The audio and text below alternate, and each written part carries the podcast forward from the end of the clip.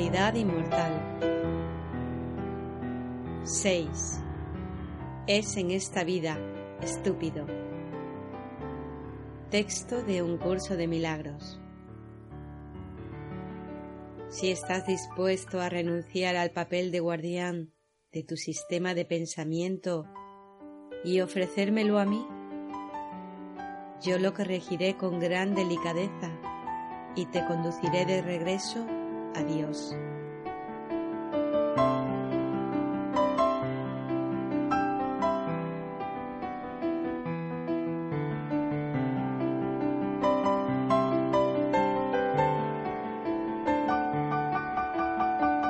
El 27 de octubre del 2004 ocurrió lo imposible.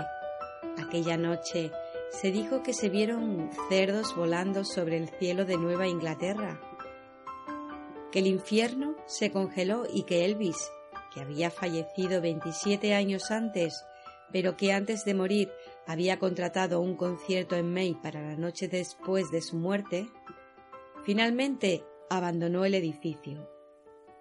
Mi padre había sido fan de los Red Sox toda su vida, pero cuando hizo su transición Nunca les había visto ganar las series mundiales, que son las finales de la Liga de Béisbol Profesional. Y yo tampoco, claro. No obstante, a pesar de las estadísticas del equipo, tenía buenas sensaciones con respecto a sus posibilidades aquella noche de octubre por dos motivos. En primer lugar, durante el partido se iba a producir un eclipse total de luna, y si los Sox iban a ganar las series por primera vez en ochenta y seis años, tenía que ser en ese momento. En segundo lugar, el equipo estaba al rojo vivo.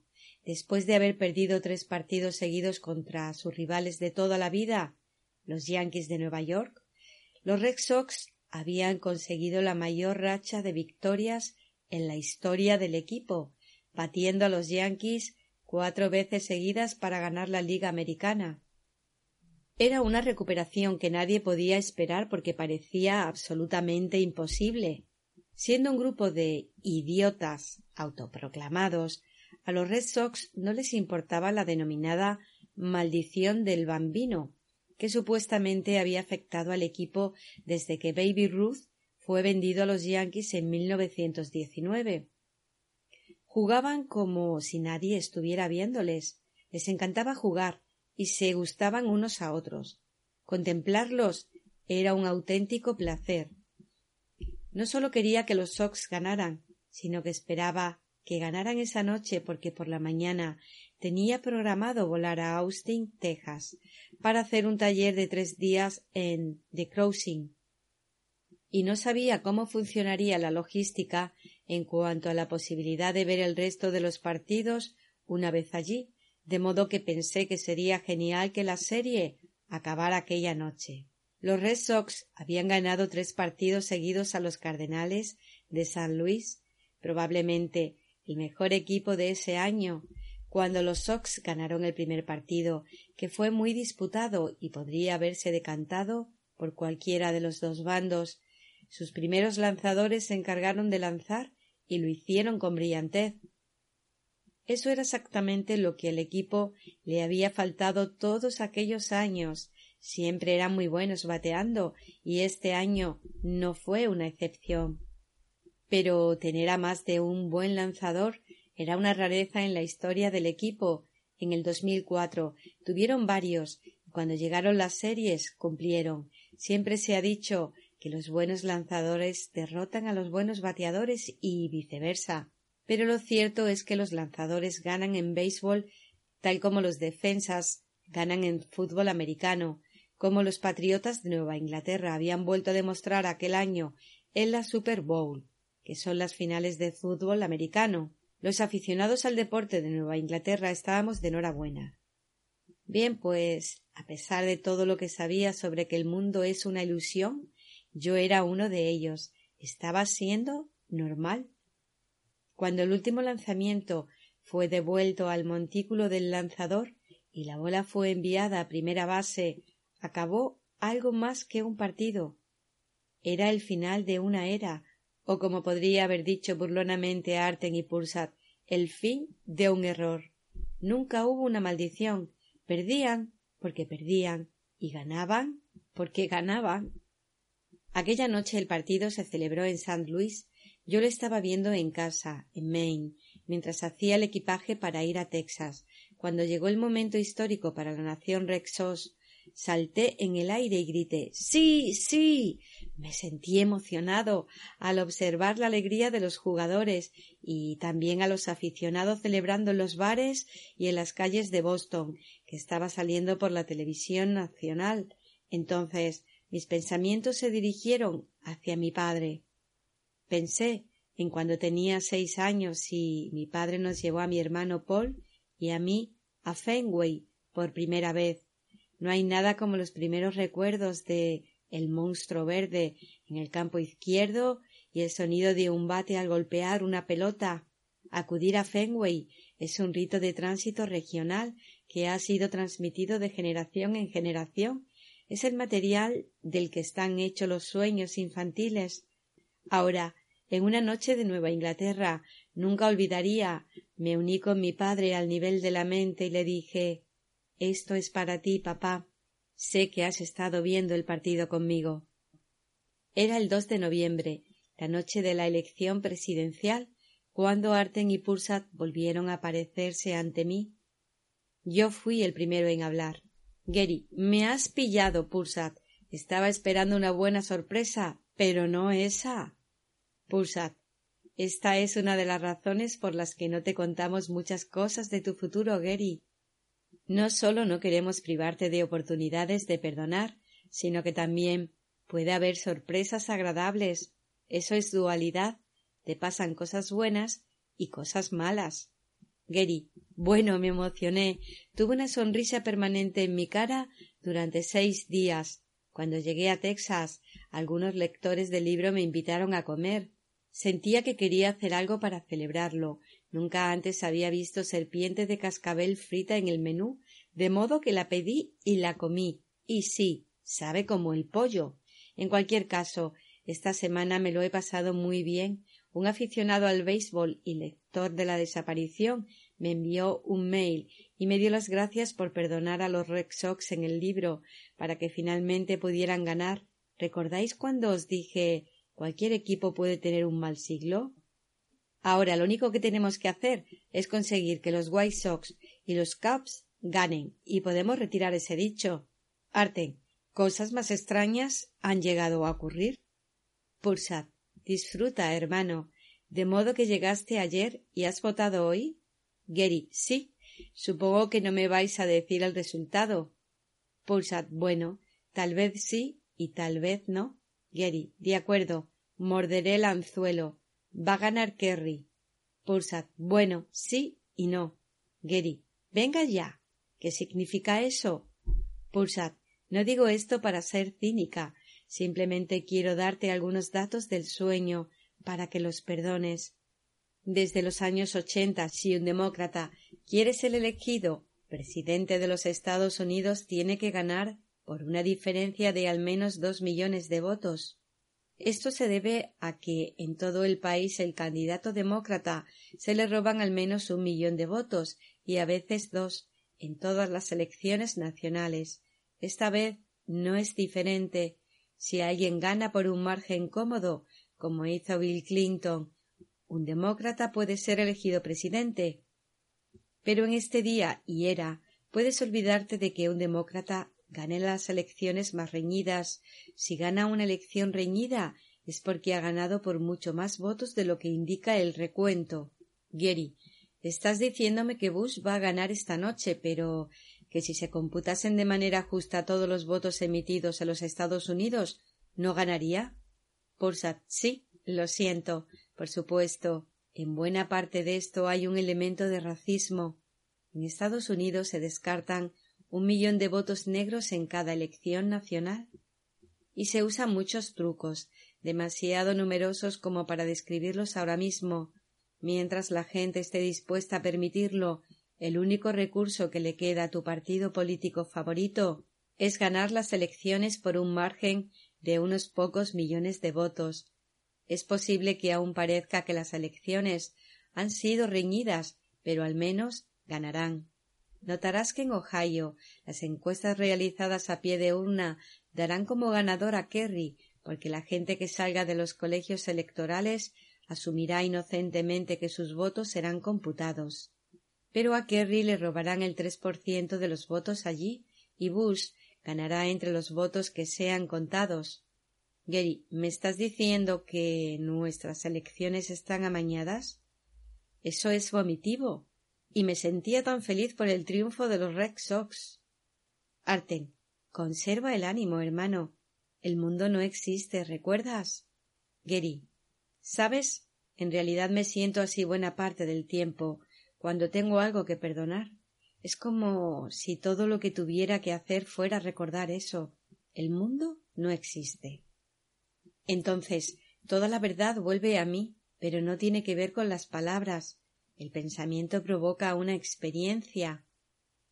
Pulsad, como dijiste cuando ganaron los Sox. Sí, sí.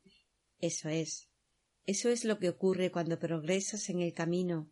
Te haces tan bueno en el perdón que todo empieza a ser más fácil. Los pensamientos de la mente correcta activan la experiencia de la verdad en ti. Esta noche no habría mencionado el tema de las elecciones si no hubiera sabido que estabas dispuesto a perdonar. Estás dispuesto, ¿cierto? Gary, sí, lo estoy. Es decir, en cualquier caso, ¿cómo podría tomarme en serio a George Bush? Mírale. Él no es real. Es como el títere de cartón que facilita la corrupción corporativa. En la historia onírica envían a Martha Stewart a la cárcel por menos que el chanchullo que él hizo con las acciones cuando su padre era presidente. Y en lugar de hablar de los que tienen y de los que no tienen, hizo un chiste en público diciendo que su base electoral está compuesta por los que tienen y los que tienen más. No es más que un chiste que ese tipo sea presidente. Hasta hace poco me había olvidado de reír. Pensaba que era real, pero no lo es. Me he tendido una trampa para odiarle, y ahora puedo ver que ni siquiera está ahí. Todo era un truco. Yo me lo inventé para que él pudiera ser el culpable en mi lugar. Él es el chivo expiatorio, pero si lo libero, entonces soy libre. Arten, no está mal para un comedor de serpiente de cascabel y muy en armonía con lo que J dice en un curso de milagros. Todavía hay una pregunta por contestar, la cual es muy simple. ¿Te gusta lo que has fabricado? Un mundo de asesinatos y de ataque por el que te abres paso tímidamente, en medio de constantes peligros, solo y temeroso, esperando a lo sumo a que la muerte se demore un poco antes de que se abalance sobre ti y desaparezcas. Todo eso son tus fabricaciones. Es un cuadro de lo que tú crees ser, de cómo te ves a ti mismo. Entonces, sólo cuando el ego está lo suficientemente deshecho, puedes mirar atrás y ver lo loco que era su sistema de pensamiento. Por eso J también te dice texto de un curso de milagros. No puedes evaluar un sistema de pensamiento de mente desde su interior. Su campo de acción impide esa posibilidad. Lo único que puedes hacer es salirte de él, examinarlo desde una perspectiva de cordura y notar la diferencia. Sólo mediante este contraste puede la demencia ser juzgada como demente. Gary, sí, He estado pensando en toda esa información sobre el cuerpo. He hecho mis tareas de lectura, ¿sabéis? Y después he observado muchas de las cosas que pasan. Es como que todo en la vida, o en lo que llamamos vida, tuviera que ver con el cuerpo y estuviera conectado con él. Si ganas un partido, o si lo pierdes, si tienes éxito en tu profesión, o si fracasas, y yo he estado en ambas posiciones, si consigues a la chica, o si eres rechazado, si eres famoso, o si se burlan de ti, si tienes hambre de alimento, del tipo que sea, si quieres un nuevo lugar donde vivir o un nuevo coche, o si solo quieres descansar. ¿Qué es lo que quiere y lo que consigue todas estas cosas? ¿Qué sería cualquiera de ellas sin un cuerpo? Y cuando nos horrorizan las tragedias, ¿qué es lo que vemos morir? ¿Por qué nos sentimos mal? Y cuando muere alguien a quien amamos, ¿qué pensamos que ha muerto? Siempre se trata del cuerpo. Sin el cuerpo, nada de lo anterior tendría significado. Lo que se dice en el héroe del sueño es muy cierto, y cuanto más perdono, más tengo la sensación de que el cuerpo solo es una figura onírica. Lo siento más ligero. Es como si no fuera yo. Empecé a asistir a un grupo de estudio en Leeds a los pocos meses de que aparecieseis vosotros. La última vez que fui llevaba asistiendo once años, y uno de los habituales me dijo que parecía más joven que cuando empecé. Es divertido. No estoy diciendo que los beneficios se vayan a mostrar de igual manera para todos, pero si todo pensamiento produce forma a algún nivel, sabemos que el perdón está haciendo su trabajo en alguna parte. Arten. Excelente. No puedes despertar de un sueño mientras estás atrapado en él. La conciencia de estar soñando es lo que rompe la atadura. Y cuanto más perdonas, te haces más consciente de que sólo estás soñando. Pursat, vamos a hacer un ejercicio de viajar en el tiempo que te ayudará a entender la naturaleza no lineal de las cosas y a comprender todavía más que todo esto te lo estás fabricando tú. ¿Quieres jugar? Gary. Absolutamente. Arten. Tienes por delante un montón de viajes interesantes Sabemos que te gusta la idea de ir a Australia y nos hemos dado cuenta de que acabas de programar un taller en Hawái en el camino de vuelta. Podríamos empezar a llamarte hermano en todo momento, hermano. Irás allí tres veces en el plazo aproximado de un año y tres meses. Gary, ¿tres veces? Solo he estado allí dos veces en mi vida. Arten, pásatelo bien. Allí vas a conocer a una gente estupenda. En la salvación no hay accidentes.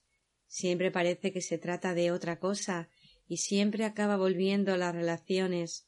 Pero, para mantenernos centrados en el tema de nuestro viaje en el tiempo, otro lugar al que viajarás dentro de los próximos seis meses es San Luis.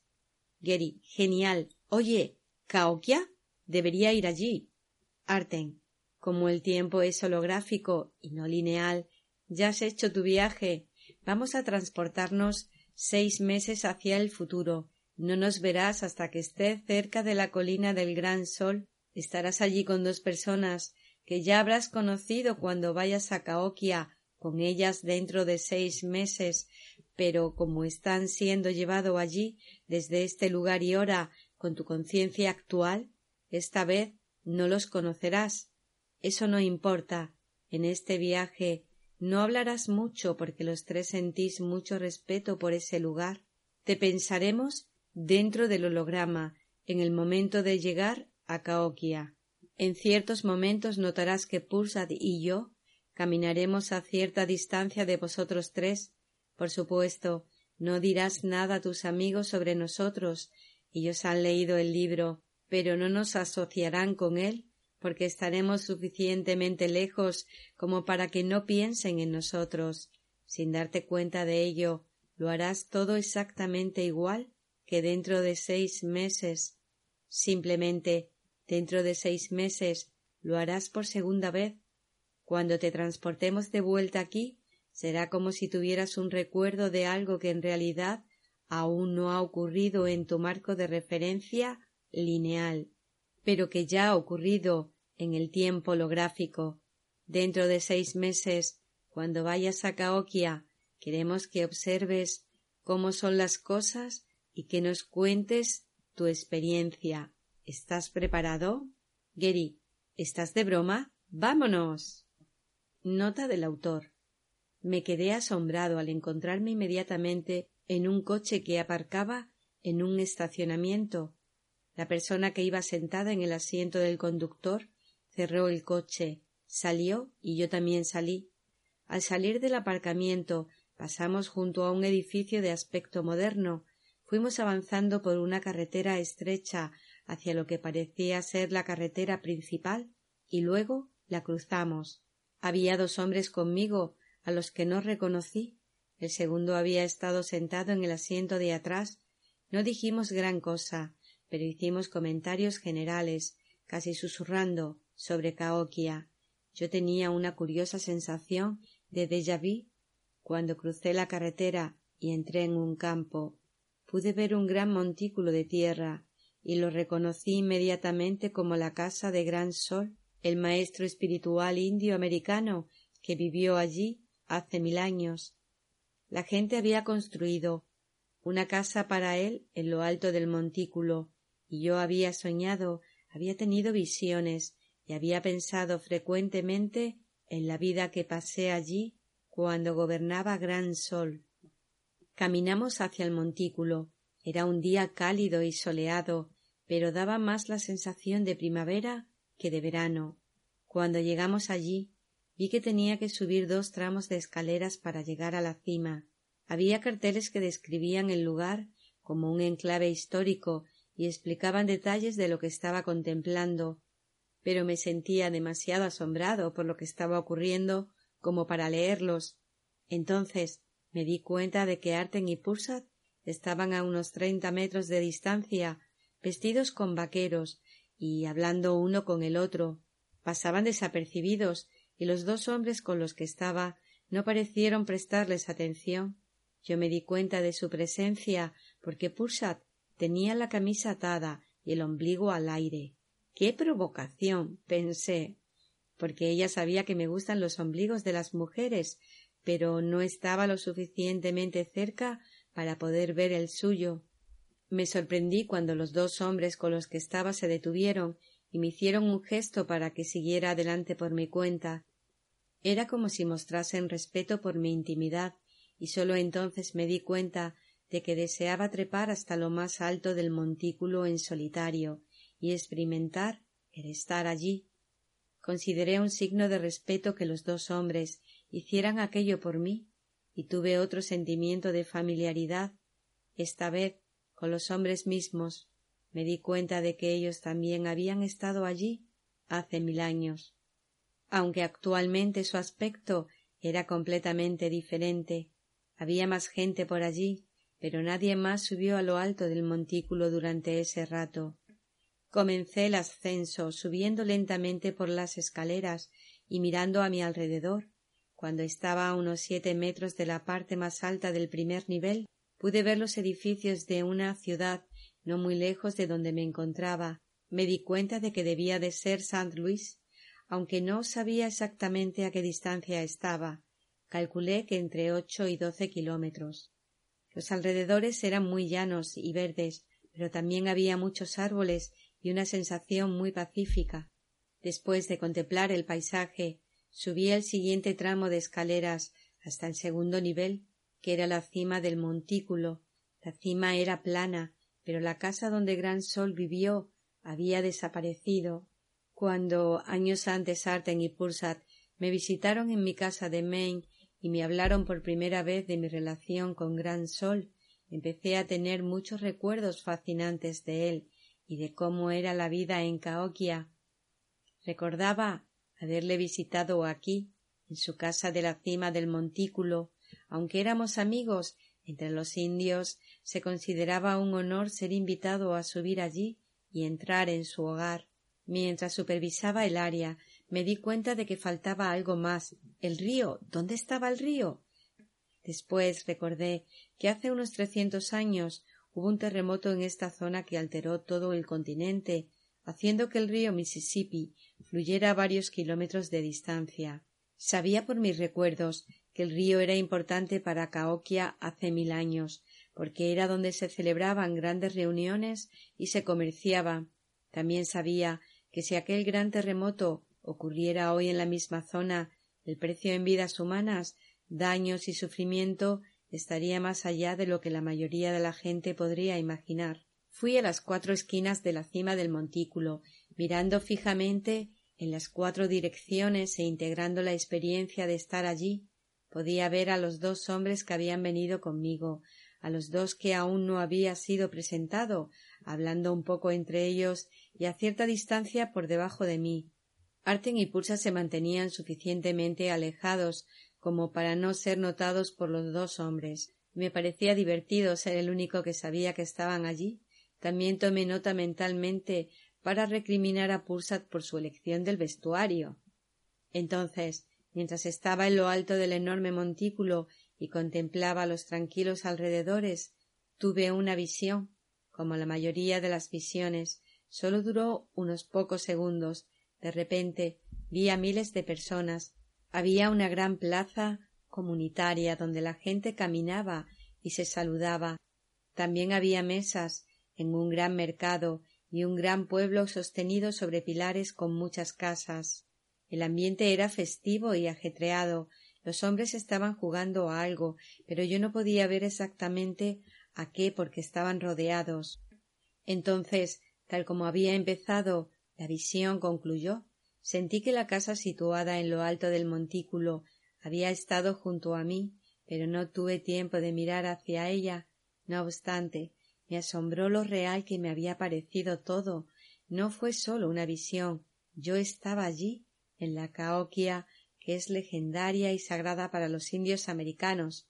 Volví a estar en casa, aunque sólo fuera por unos pocos segundos. A lo largo de los años hubo más líderes en Cayoca que Gran Sol, pero éste, que había vivido allí hacía mil años, fue distinto de todos los demás. No sólo era un genio a la hora de gobernar a la gente, sino también que era el equivalente espiritual de Buda y Jota. Cuando gobernó, Caoquia fue uno de los lugares más pacíficos de la historia, aunque esa fase particular sólo durase un par de décadas.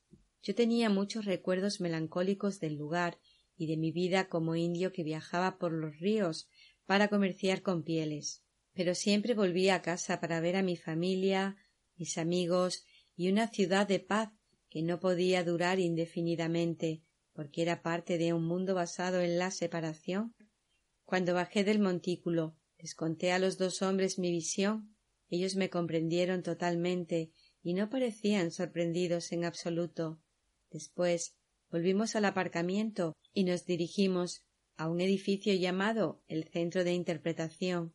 Cruzamos la puerta del centro, pero al hacerlo volví a quedarme anonadado, esta vez porque me encontré instantáneamente sentado en mi silla y mirando a Arten y Pursat, tal como estaba antes de empezar la visita a Caoquia. Arten, bueno, ¿qué te ha parecido? Gary, increíble, en muchos sentidos. El lugar mismo era asombroso, pero la visión ha sido una de las experiencias más impresionantes que he tenido nunca. Parecía tan real, del mismo modo que estar en Caoquia esta vez parecía real, pero no podía ser real. Vosotros me transportasteis allí. Es un suceso que aún no ha tenido lugar, y en lo alto del montículo tuve una visión de hace mil años. Ahora parece que estoy aquí, y esto parece real. Dios mío, no estoy realmente aquí, o sí. No me habéis enviado allí para que pensase que es real. Me habéis enviado para que me dé cuenta de que nada de esto es real. Arten sí, y ahora lo experimentarás a un nivel más profundo. Deja que se despliegue en tu conciencia. Tú no eres un cuerpo. Ningún cuerpo que hayas visto nunca fue real. Nada pasajero puede ser verdad como dice J en un curso de milagros. ¿Puedes acaso darle vida a un esqueleto pintando sus labios de color rosado, vistiéndolo de punta en blanco, acariciándolo y mimándolo? ¿Y puede acaso satisfacerte la ilusión de que estás vivo? Pulsad, la próxima vez que te sientas molesto con la conducta de alguien, piensa que su cuerpo es un juguete al que se le puede dar cuerda. Si realmente supieras que el cuerpo solo es un juguete, no podrías alterarte, independientemente de lo que dijera o hiciera. Si realmente entendieras que lo que estás viendo no es verdad, no te molestaría en absoluto. Así es como deberías comportarte con la gente que te hace pasar un mal rato. Gary, vaya, puedo ver eso. Lo intentaré. Bueno, pero ¿qué pasa con ese atuendo que llevabas en Caoquia? ¿Estabas intentando darme ideas? Pulsat, ha sido mi pequeña broma, Gary. Perdóname. Recuerda, Todo el mundo tiene preferencias. No se trata de renunciar a ellas, porque el curso no se centra en el comportamiento. Al mismo tiempo, resulta útil recordar, cuando puedas, que nada de lo que ves con los ojos del cuerpo en esta vida es verdadero y que todo ello es para perdonar. Muchos de los deseos de la gente, así como de las complicaciones de las relaciones, tanto buenas como malas, son la continuación de temas que vienen de otras vidas oníricas anteriores. Por ejemplo, viviste una vida en la que ahora es Siria, en la que tuviste un puesto de mucho poder. En esa vida desarrollaste una fijación con los ombligos de las mujeres que has traído contigo a esta vida. En esa otra vida te aseguraste de tener abundante entretenimiento con la danza del vientre. No deberías sentirte culpable por eso. La danza del vientre es un arte exquisito y precioso. Por supuesto, también es inevitablemente sexy. En esa vida también fuiste muy espiritual y hablabas con elegancia. El sirio es el idioma actual que más se parece al arameo. Durante la historia reciente, Siria ha sufrido una guerra civil que casi le ha llevado al suicidio, pero se recuperará. Lo que quiero decirte es que puedes elegir perdonar cualquier cosa en cualquier vida porque, tal como te hemos demostrado, el tiempo no es lineal, sino holográfico. Por esa razón, no hay diferencia entre elegir el Espíritu Santo ahora mismo y elegir el Espíritu Santo en el momento exacto de la separación. La gente no se da cuenta de que la historia está ocurriendo ahora mismo y lo mismo pasa con el futuro y lo único que importa es elegir el perdón ahora. Cuando tuviste esa visión en Caoquia, estabas abriéndote paso entre algunos de tus bloqueos mentales, pero, en realidad, siempre se trata de la hora, de modo que no te preocupes de si tienes que volver otra vida más. No te preocupes por tus vidas pasadas. Siempre se trata de la hora y siempre se trata de perdonar. Esta vida es la que importa siempre y después aprendes que, de todos modos, cada instante es este mismo instante. ¿Recuerdas aquella campaña política en la que estuviste cuando la economía iba mal y el candidato ganador insistía en recordar a la gente en su campaña es la economía, estúpido. Ese candidato se mantuvo enfocado en lo que importaba y ganó. ¿Y adivina qué? Cuando se trata de la espiritualidad, es esta vida, estúpido. Y, si te centras en perdonarla y en perdonar todo lo que ocurre en ella, entonces puedes ganar a lo grande, no sólo en la ilusión, de modo que usamos el cuerpo y las vidas pasadas para ilustrar que sólo hay un propósito para todas las cosas y que si te mantienes enfocado en lo que realmente importa, ganarás. Gary, ¿y habéis vuelto para ayudarme y ayudar a otra gente a mantenernos enfocados? Pulsad. Sí. Se trata de practicar el verdadero perdón y de mantenerse enfocados en él en esta vida, lo que en realidad estás perdonando siempre es el instante en que se produjo la separación de Dios, independientemente de la apariencia que tenga la oportunidad de perdonar, y el propósito siempre es liberarse del falso universo y volver al universo real, al cielo, perdonando lo que tienes justo delante de la nariz. No se trata de si vas a tener que volver o no en otra vida futura, y no se trata de la historia. Gary. Me gusta la historia, pero no siento mucha empatía hacia las figuras históricas. Quiero decir que eran una serie de personajes que estuvieron en el lugar justo en el momento adecuado. Entonces hicieron lo que había que hacer y ahora se les atribuye demasiados méritos. Espera un momento. Esto me suena a mí mismo. Pulsad. Ayudar a la gente a mantenerse enfocada no es tan fácil como podrías pensar. Por ejemplo, la profesora más popular de un curso de milagros, al menos hasta que tú llegaste, ha dirigido repetidamente a la gente a arreglar el sueño en lugar de a despertar de él. Gary, sí, le oí hablar con alguien que había visto una aparición de una mente dividida que había pasado al otro lado, y ella dijo a esa persona Eso es la realidad. Bueno, según el curso, eso no es la realidad. Ella está confundiendo a la gente, obscurece la decisión que hay que tomar. La realidad es perfecta unidad con Dios y no existe nada más, nada de lo que cambia, nada de lo que parece estar separado, nada. He recibido emails suyos en los que intenta hacer que la gente emprenda ciertas acciones en el mundo, como detener el genocidio, e incluye una cita de Dante que dice hay un lugar especial en el infierno reservado para aquellos que, en tiempos de crisis moral, se mantienen neutrales. Es decir, hablando de intentar que la gente haga algo en la ilusión culpabilizándoles. ¿Qué tiene eso que ver con un curso de milagros? El curso dice con respecto al cuerpo. Frase de un curso de milagros. De por sí, el cuerpo es neutro, como lo es todo el mundo de la percepción. Sí, el curso enseña que no hay pensamientos neutros, porque el curso trata de la causa, que es la mente, y no del efecto, que es el mundo, y ella dice cosas como que tienes que arreglar el mundo y que eso es lo que hace que sea un sueño feliz.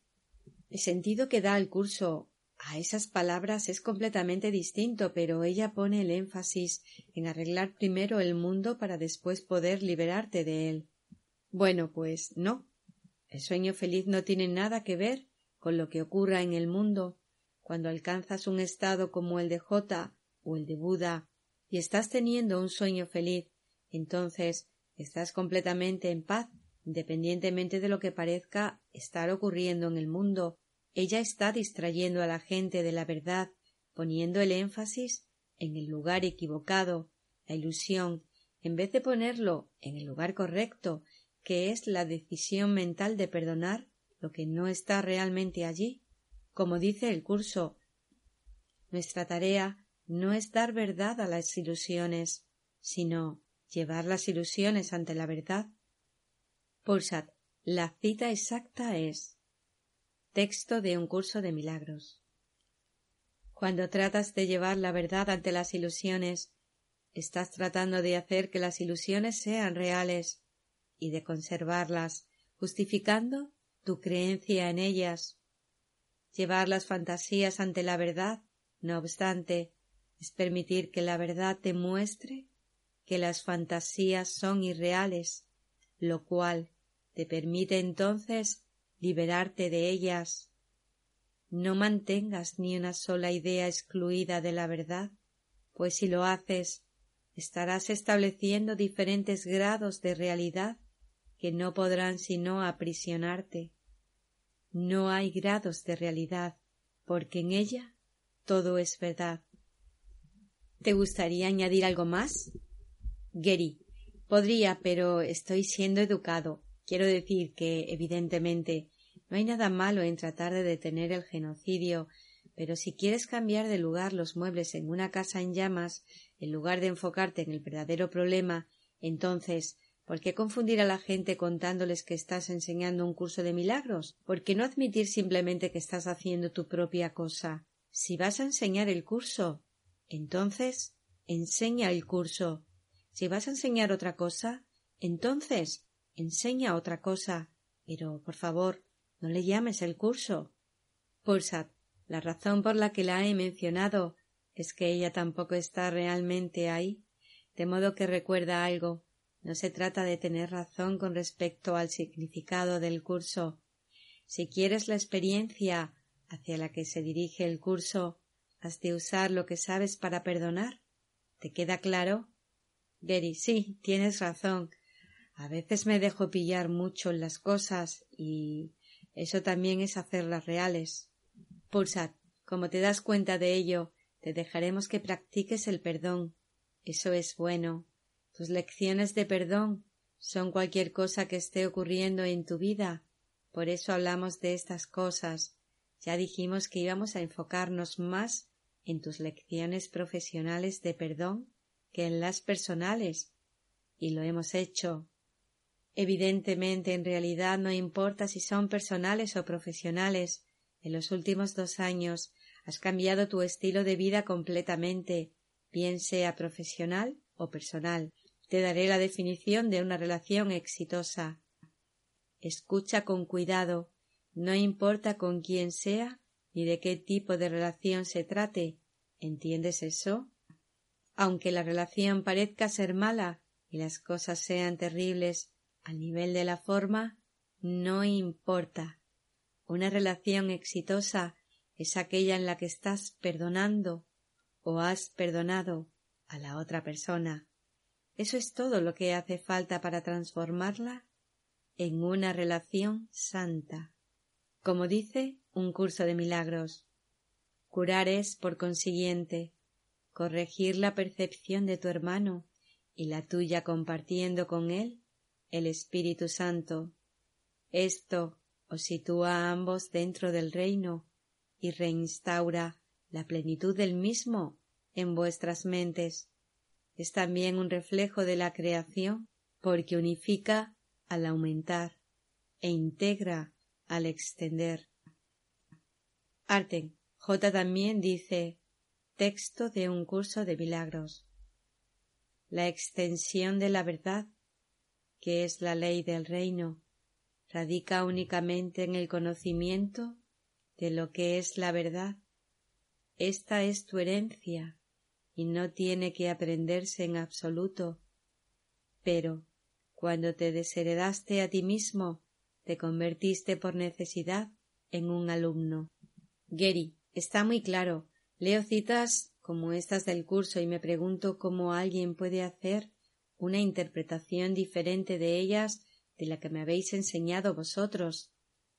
Arten, la gente solo puede aceptar aquello para lo que está preparado, Gary, de modo que alguna gente aprenderá mucho de nuestros libros y los usará, y otros creerán que estás loco, y alguna gente dirá que mentiste con respecto a nosotros y que estabas tratando de ganar dinero. Gary, eso es ridículo. Lo que me gusta no es el dinero, sino el sexo que puedo comprar con él. Arten, en realidad, la gente con la que te has encontrado no te lo ha hecho pasar mal, ¿verdad? No ha habido confrontaciones fuertes, ni la gente tampoco se ha puesto de pie y te ha dicho que estabas loco. No es que no te topes con alguien que te abuche de vez en cuando, eso es inevitable. Pero, en general, te está yendo muy bien. Gary, sí, eso es verdad. Probablemente ya sabéis esto, pero se me ha permitido echar una ojeada a un artículo que un psiquiatra de New Hampshire el doctor William Evans, escribió sobre mí, se titula Experiencias místicas. ¿Son reales Gay Renard y la desaparición del universo? Dejadme que os lea un extracto muy interesante.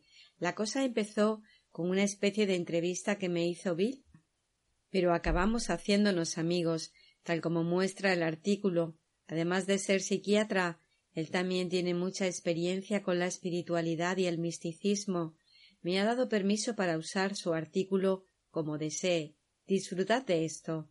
Artículo del doctor William Evans. Gary y yo desarrollamos una extensa relación por email y pasé el día siguiente al Día de Acción de Gracias del 2003 comiendo agradablemente con él en Maine. Posteriormente, él me pidió que volara a Virginia Beach, Virginia, para asistir a una conferencia que dio en la Asociación para la Investigación y la Iluminación, la organización de Edgar Case, el pasado mes de marzo. Después nos fuimos a cenar. Desde entonces he asistido a más sesiones de Gary y también he compartido cenas con él en privado en un par de ocasiones más. Recientemente empecé a intuir que esto no era accidental y ciertamente podría ser parte de mi propósito en la vida, puesto que estoy en la posición de ser un psiquiatra que reconoce la documentación de Yogananda sobre experiencias místicas similares a las de Gary y soy amigo personal de Gary. Ciertamente, siendo psiquiatra con un interés especial en diagnosticar desórdenes clínicos caracterizados por el delirio y distinguirlos de otros desórdenes psicóticos, soy un experto y puedo asegurar que Gary no delira cuando cuenta la historia de las manifestaciones físicas de los maestros ascendidos Arden y Pursat, que no son sus nombres reales, como muchos de los que habéis leído el libro sabéis. Está bien, ¿no os parece? No estoy delirando. Arten, ¿y él qué sabe? Es broma.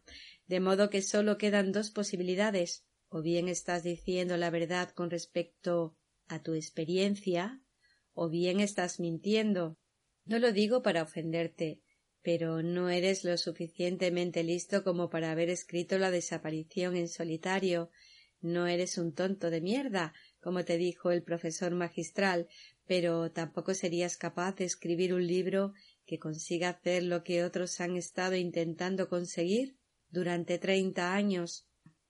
Hacer que un curso de milagros sea comprensible para la persona de la calle.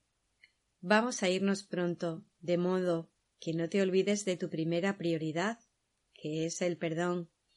Hiciste un buen trabajo la semana pasada cuando ese coche invadió tu carril y después se alejó a toda velocidad. Sentiste ganas de gritar al conductor y de mandarle a tomar viento. No lo hiciste, a pesar de que su acción te dejó anonadado. Gary. Sí, esos polis creen que son los dueños de la autopista. Pursat. Sigue perdonando también en Internet. A veces la gente parece atacar y tú tienes que recordar cuál es tu trabajo. Gary, sí, algunas de esas personas pueden ser muy alevosas. Pursat, cuando la estupidez basta para explicar algo, no asumas que hay malicia. Arten, esta vez te vamos a dejar con dos citas, una del curso y otra de Shakespeare. Gary, nunca os lo pregunté. ¿Estaba Shakespeare iluminado? Arten, sí, lo estaba. Gary, genial, lo sabía. Pulsat, recuerda, tu mente recuperará la paz mediante la elección del Espíritu Santo y su sistema de pensamiento en lugar del sistema del ego. Eso es lo primero que tiene que ocurrir para que puedas volver a casa. No puedes pasar por alto tu trabajo de perdón. Todo el mundo quiere saltar al final y estar iluminado ya, pero la cosa no funciona así. Si la paz es la condición del reino, la mente debe estar en paz para encajar. Y para que la mente esté en paz, tienes que perdonar. Es así de simple. Teniendo esto en cuenta, piensa en esta cita del curso, a la luz de todo lo que hemos dicho, llévala contigo en tu corazón donde quiera que vayas, y recuerda que te queremos. Texto de un curso de milagros. Tener fe en lo eterno siempre está justificado, pues lo eterno es siempre benévolo, infinitamente paciente y totalmente amoroso, te aceptará totalmente y te colmará de paz, pero sólo se puede unir a lo que ya está en paz dentro de ti, lo cual es tan inmortal como lo eterno. Arten, a medida que continúas experimentando la falta de significado del cuerpo, mirando más allá de él y pensando en la gente tal como realmente es, o sea, perfecto espíritu, tal vez desees considerar esta cita de la tempestad. Hay una sorprendente similitud entre lo que hemos dicho las citas que hemos usado de un curso de milagros y estas líneas. La verdad es la verdad y nadie tiene su monopolio.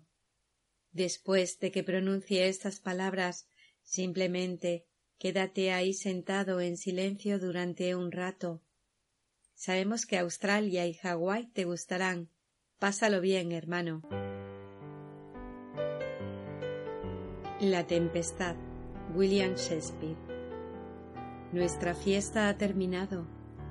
Estos, nuestros actores, como ya te lo he dicho, eran espíritus todos y se han disuelto en el aire, en el aire sutil y, como el inconsciente material de esta visión, las torres coronadas de nubes, los espléndidos palacios, los solemnes templos, el inmenso mundo mismo, Sí, todo lo que éste hereda se disolverá.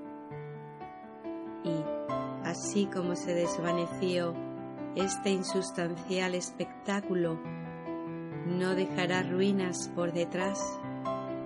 Somos de la misma sustancia que los sueños y nuestra breve vida culmina en un dormir.